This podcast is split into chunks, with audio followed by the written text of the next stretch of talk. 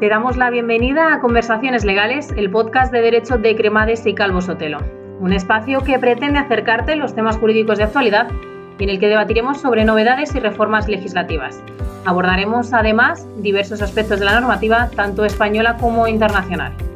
En este podcast vamos a hablar sobre las medidas económicas adoptadas por el Gobierno de España en el ámbito de la moratoria hipotecaria que se enmarcan dentro del estado de alarma en el que nos encontramos derivado de la crisis sanitaria que atraviesa el país provocada por el coronavirus. Para ello contamos con Pilar Álvarez Navarro, abogada en el Departamento de Derecho Civil de la firma Cremades y Calvo Sotelo. Hola, mi nombre es Pilar Álvarez Navarro, soy abogada en el Departamento de Derecho Civil de la firma Cremades y Calvo Sotelo. Ante las circunstancias actuales derivadas de la crisis sanitaria ocasionada por el coronavirus y la declaración del estado de alarma, muchos encontraréis en la situación de no saber cómo vais a afrontar el pago de la cuota hipotecaria.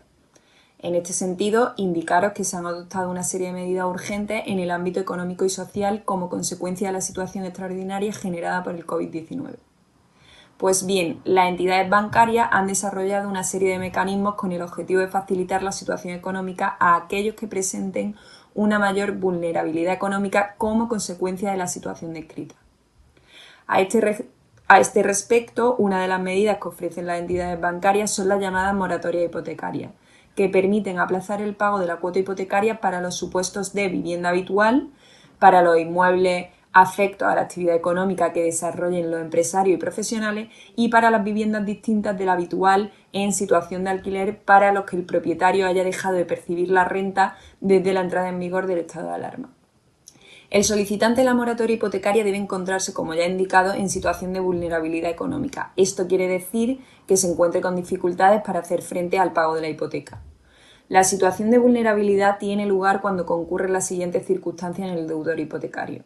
Que se encuentre en situación de desempleo, que haya sufrido una pérdida sustancial de los ingresos o caída de sus ventas en caso de ser empresario, que se haya visto obligado a cesar en su actividad económica, Asimismo, que el conjunto de los ingresos de la unidad familiar no supere en el mes anterior a la solicitud de la moratoria el límite de tres veces el indicador del IPREN, que la cuota hipotecaria más los gastos resulte igual o superior al 35% de los ingresos que perciba el conjunto de los miembros de la familia y cuando la unidad familiar haya sufrido una alteración significativa en la economía.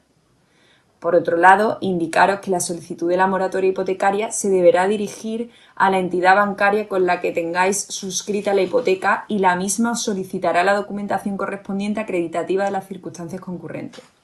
Si tras la revisión de la documentación se acredita según la entidad bancaria y, que, y considera esta que efectivamente concurren los requisitos de vulnerabilidad económica, en vuestro caso concreto os concederán el, aplazamiento en el cobro de las cuotas hipotecarias sin devengo de interés.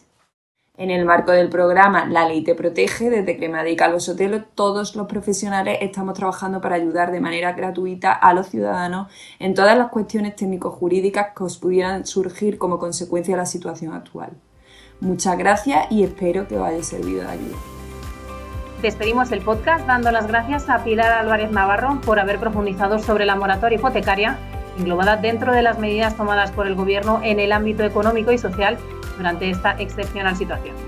Lo dejamos aquí por esta vez y te recordamos que puedes suscribirte a Conversaciones Legales, el podcast de Derecho de Cremades y Calvo Sotelo, en Spotify y Ancho. Puedes enviarnos tus dudas jurídicas al correo de solana para poder tratarlas en los siguientes programas. Muchas gracias por escucharnos.